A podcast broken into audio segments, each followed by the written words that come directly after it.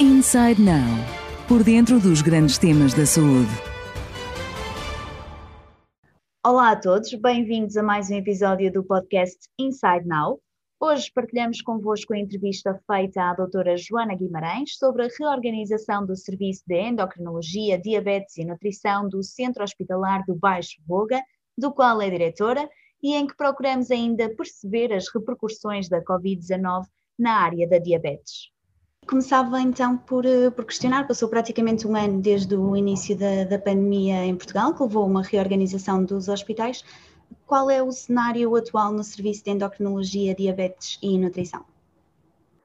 Ora, então, bom dia. Uh, o cenário atual, neste preciso momento, estamos a retomar a, uh, a atividade uh, normal, neste sentido. Nós não, não interrompemos essa atividade assistencial, conseguimos entre nós ir fazendo eh, as consultas de quem estava escalado para a área Covid, mas efetivamente eh, até à semana passada tivemos a colaborar, todos os elementos do serviço colaboraram eh, nas enfermarias Covid e, e, esta semana foi então a primeira que, em que essa colaboração terminou, porque o número dos doentes internados reduziu substancialmente, felizmente, e, portanto, neste momento estamos com a nossa atividade uh, normal, só. Uh, embora, mesmo durante as semanas que, que prestámos serviço nas enfermarias Covid, como eu disse, não houve consultas uh, desmarcadas, porque as colegas que não estavam nesse dia escaladas para, para, para o Covid uh, faziam a consulta da colega que estava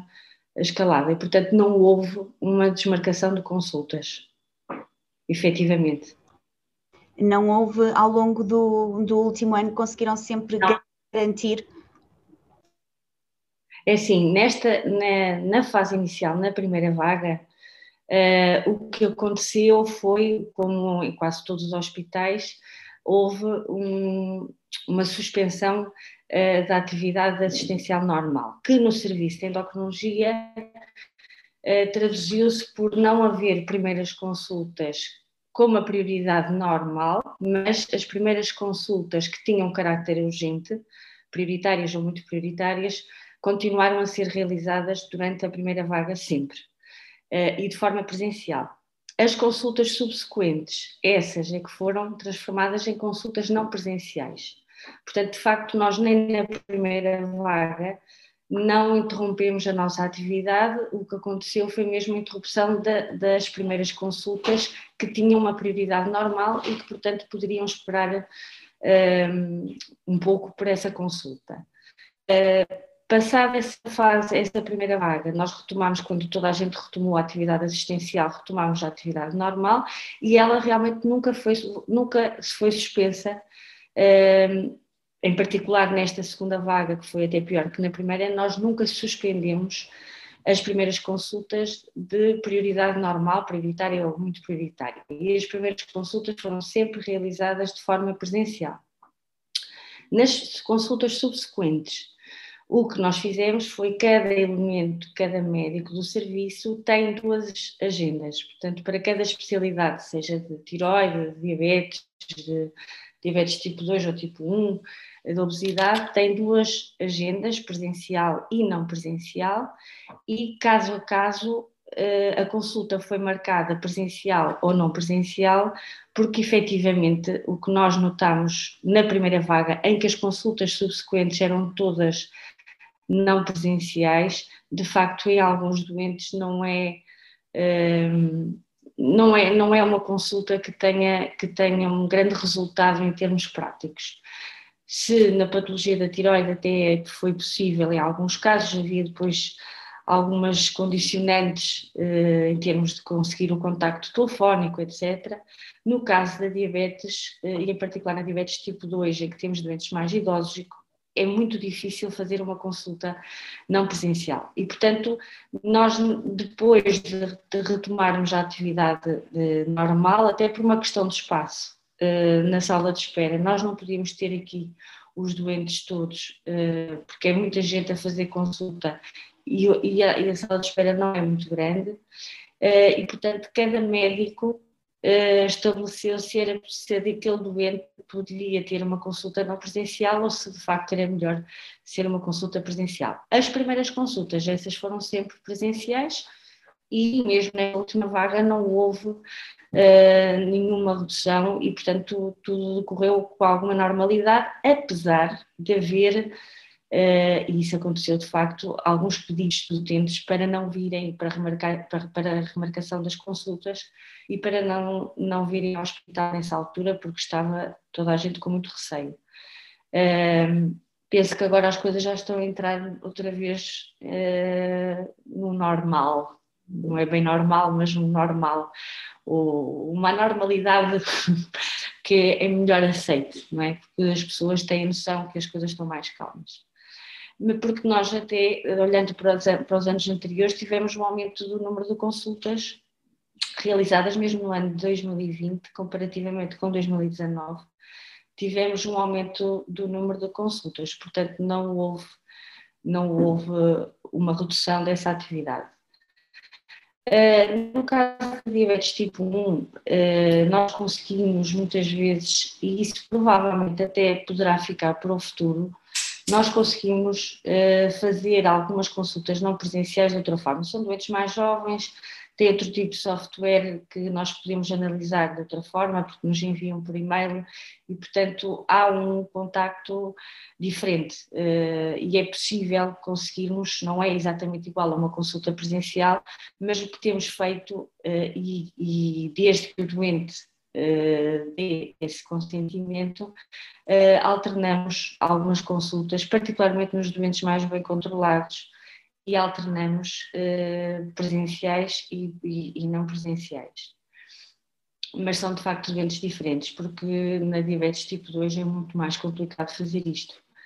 Uh, e foi numa altura, na altura da primeira vaga, sentimos eh, que não estávamos, mesmo em doentes mal controlados, tínhamos necessidade muitas vezes de, de, de solicitar a presença deles uh, cá no hospital, porque não, era, não conseguimos fazer uma boa consulta nem um bom aconselhamento uh, à distância.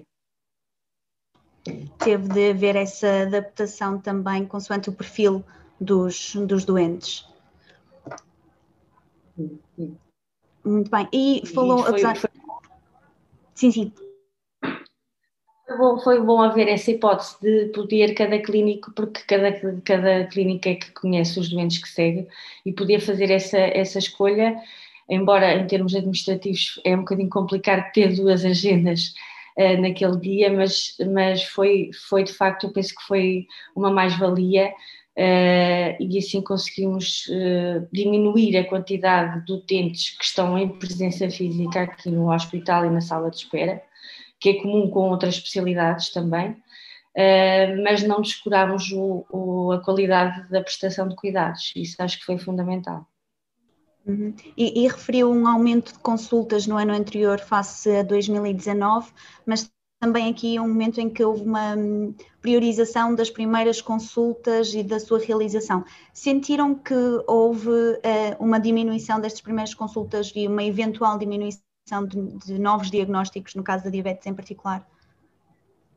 Ai, sim, isso ainda se nota uma redução da referenciação uh, por parte dos cuidados de saúde primários em particular.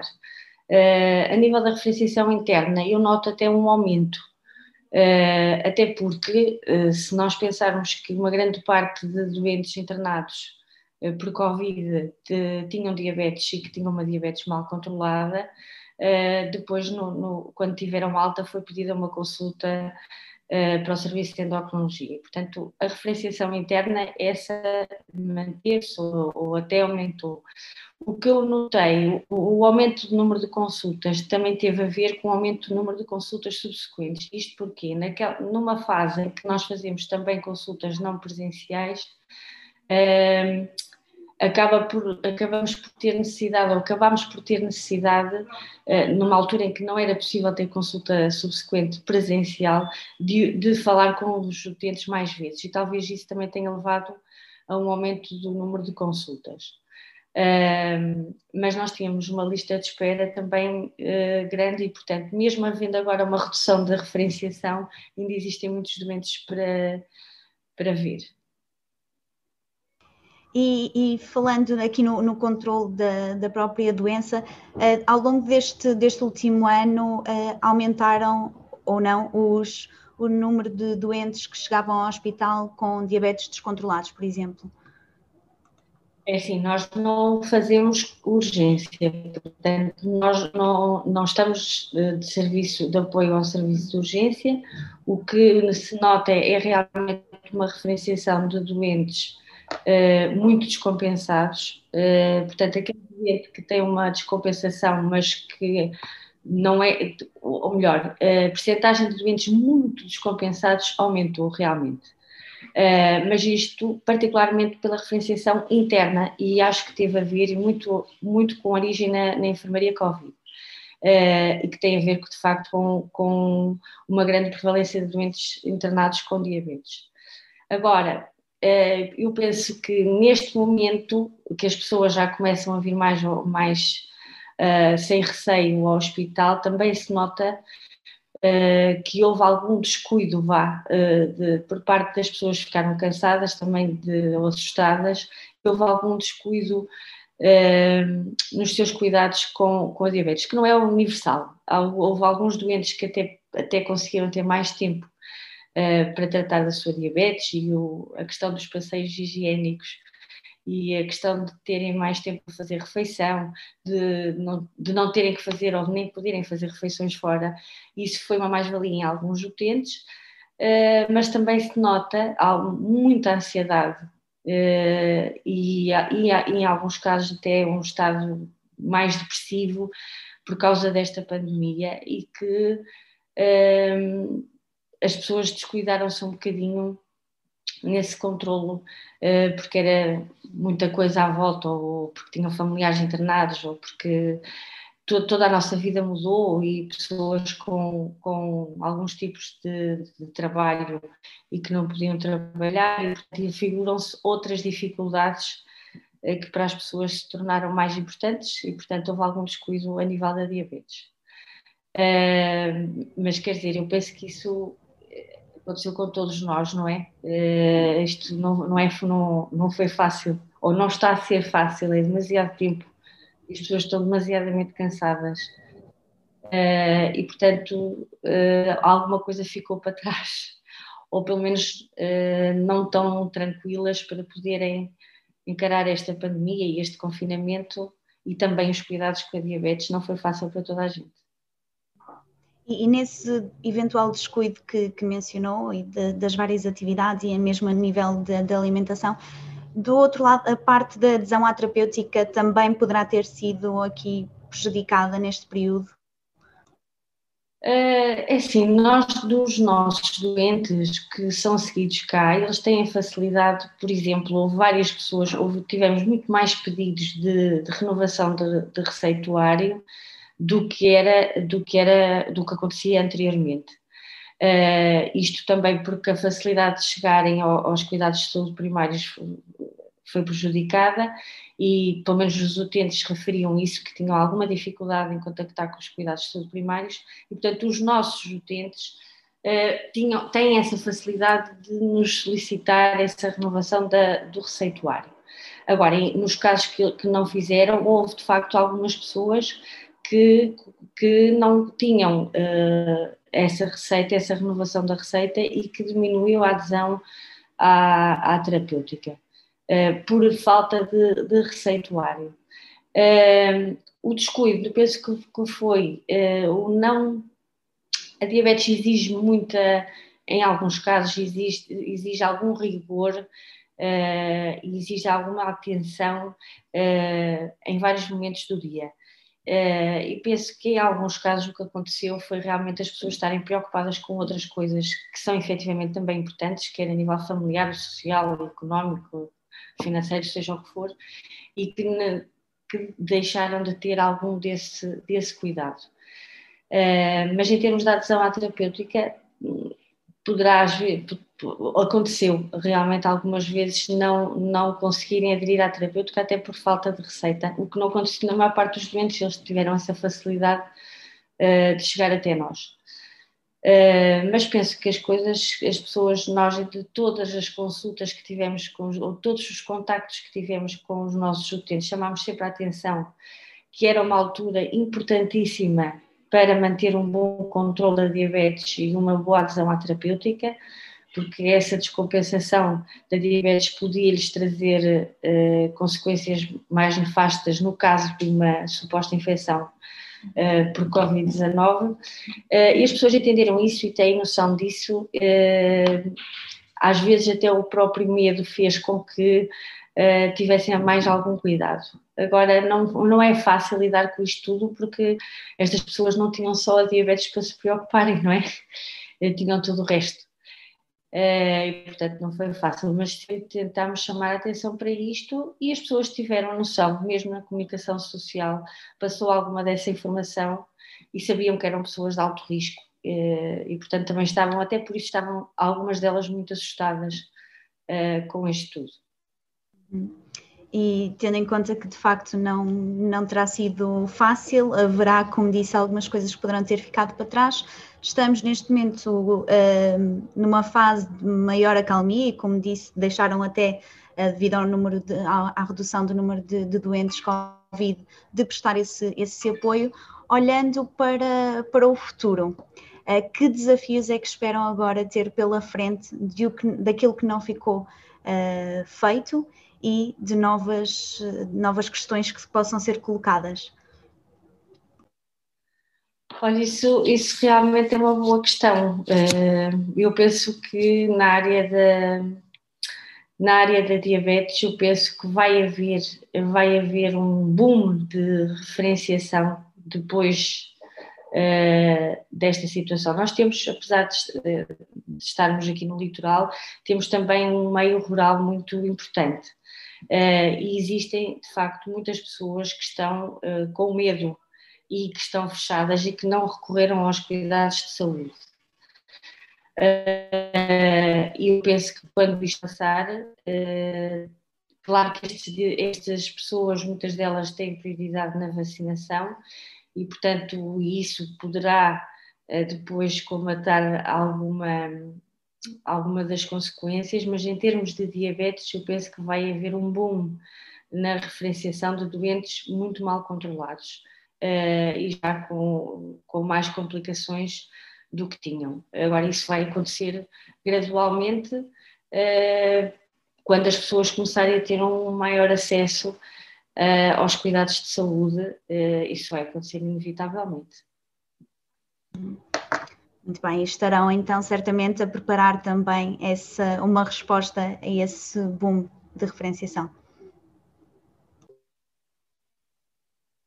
Pois temos que nos preparar e temos que, e temos que provavelmente fazer alguma gestão aqui na, nas, nas prioridades e, e, tentar. Nós temos uma, uma, uma o Hospital de Dia dá-nos grande, um grande apoio, porque nós temos uma via azul com os cuidados de saúde primários eh, que nos permite receber os doentes imediatamente eh, após o contacto do, do, centro de saúde, ou seja, não tem que passar um doente efetivamente mal controlado, eh, com complicações, seja por hipoglicemias ou seja por hiperglicemias marcadas, nós temos esse, essa, damos essa possibilidade. Basta o, o centro de saúde contactar-nos e nós marcamos para o dia a seguir ou para o mesmo dia. Uh, e em hospital de dia conseguimos, uh, porque está, funciona todos os dias úteis uh, até às 5 da tarde, e conseguimos dar uma resposta rápida a estes pedidos, que não vão ficar, portanto, na lista de espera. Portanto, funciona quase como uma mini urgência, um mini serviço de urgência para para o doente diabético e o, e o ACES está perfeitamente consciente disso. Uh, e, portanto, até nesse aspecto, eu penso que vamos ter uma grande quantidade de pedidos uh, quando, este, quando agora com esta fase de calmia em que as pessoas começam a recorrer mais aos cuidados de saúde uh, e vai haver de facto esse boom.